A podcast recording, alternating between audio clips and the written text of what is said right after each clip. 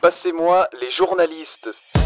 C'est votre nouveau rendez-vous podcast Le Figaro et Figaro Live. Devenez acteur de l'information en postant vos questions et réactions sous les articles publiés sur lefigaro.fr. Chaque jour, on sélectionne un sujet, son auteur vous répond. Allez tout de suite direction la rédaction du Figaro. Bonjour Florentin Collomb. Bonjour.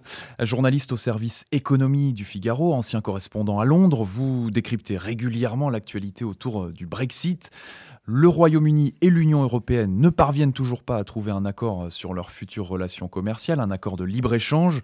Le temps presse. Angleterre, Écosse, Pays de Galles, Irlande du Nord doivent en effet sortir du marché unique fin 2020. Angoisse sur la frontière entre Royaume-Uni et Europe, c'est un article beaucoup commenté, vous en êtes l'auteur Florentin. Alors quelle que soit l'issue des discussions, les contrôles seront de retour, c'est ce que vous nous dites, et il y aura neuf formulaires à remplir si on veut importer, exporter de la marchandise d'un côté comme de l'autre. On est quand même à l'ère du numérique, nous dit Salarié, internaute du Figaro. Donc neuf formulaires pré-remplis, liés entre eux. Cela doit demander quelques minutes devant l'ordinateur ou le smartphone. Est-ce que vous allez pouvoir, Florentin, rassurer les chefs d'entreprise qui nous écoutent? Pas vraiment, parce que ce qu'il faut comprendre, et ce que beaucoup de gens ont oublié, c'est que l'effet direct du Brexit, après cette période de transition, c'est que le Royaume-Uni sort du marché commun et sort de l'Union douanière européenne. Le Royaume-Uni devient un pays tiers. Et comme pour tous les pays tiers, bah, il y a des procédures pour y exporter ou pour, euh, ou pour importer des produits qui en viennent. Et du coup, euh, il y a un minimum de neuf formulaires à remplir électroniquement, bien sûr, mais qui ne sont pas tous liés entre eux par un grand système euh, qui rassemblerait tous ces documents, euh, parce qu'il s'agit de choses aussi diverses que des déclarations de douane, d'importation, d'exportation, mais aussi euh, de paiement de la TVA, aussi des certificats de conformité sur la marchandise, ou bien une autorisation de transport pour le transporteur qui les emporte, ces marchandises.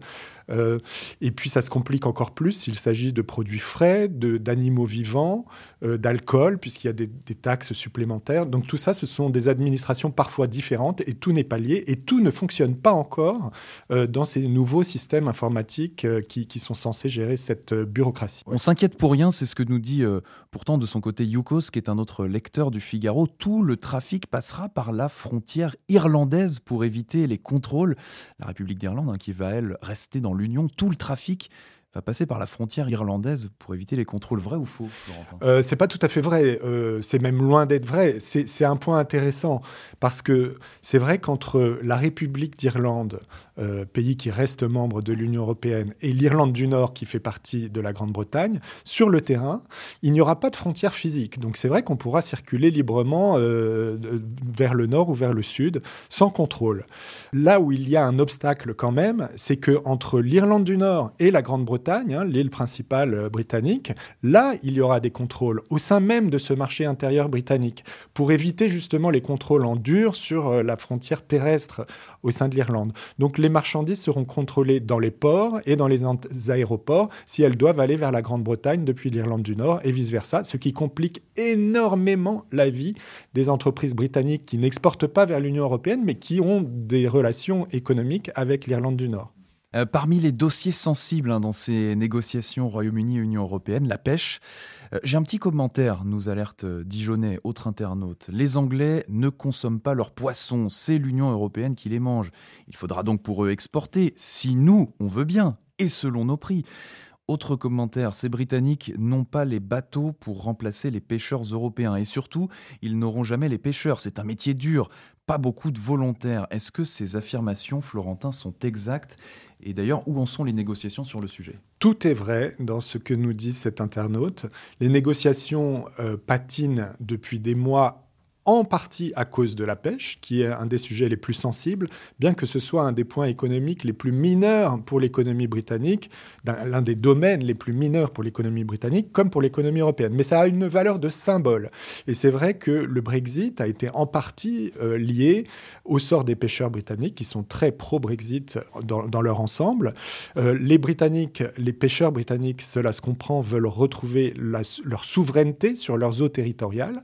Mais c'est vrai que ils exportent 70% du poisson qu'ils pêchent essentiellement vers l'Union européenne, donc il vaut mieux avoir un accord quand même avec ce partenaire économique qu'ils n'ont même pas la capacité industrielle de compenser euh, ce que pêchent les autres pays européens dans leurs eaux, si jamais euh, ils les mettaient dehors. C'est-à-dire qu'ils n'ont pas suffisamment de bateaux, ni suffisamment de pêcheurs.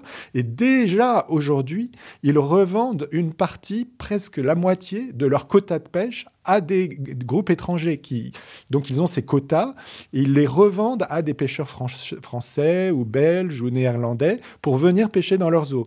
Donc ça veut dire qu'ils veulent récupérer leur souveraineté pour pouvoir mieux vendre ces quotas à des partenaires étrangers.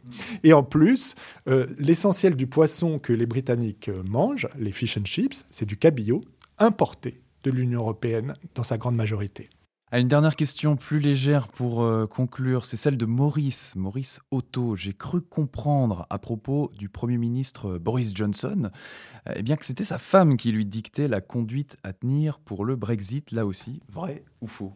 C'est pas sa femme, c'est sa fiancée, Carrie Simmons. Il a été marié deux fois, il est divorcé, et donc il vit à Downing Street avec Carrie Simmons, qui est une ancienne directrice de la communication du Parti conservateur, donc qui est très connectée politiquement.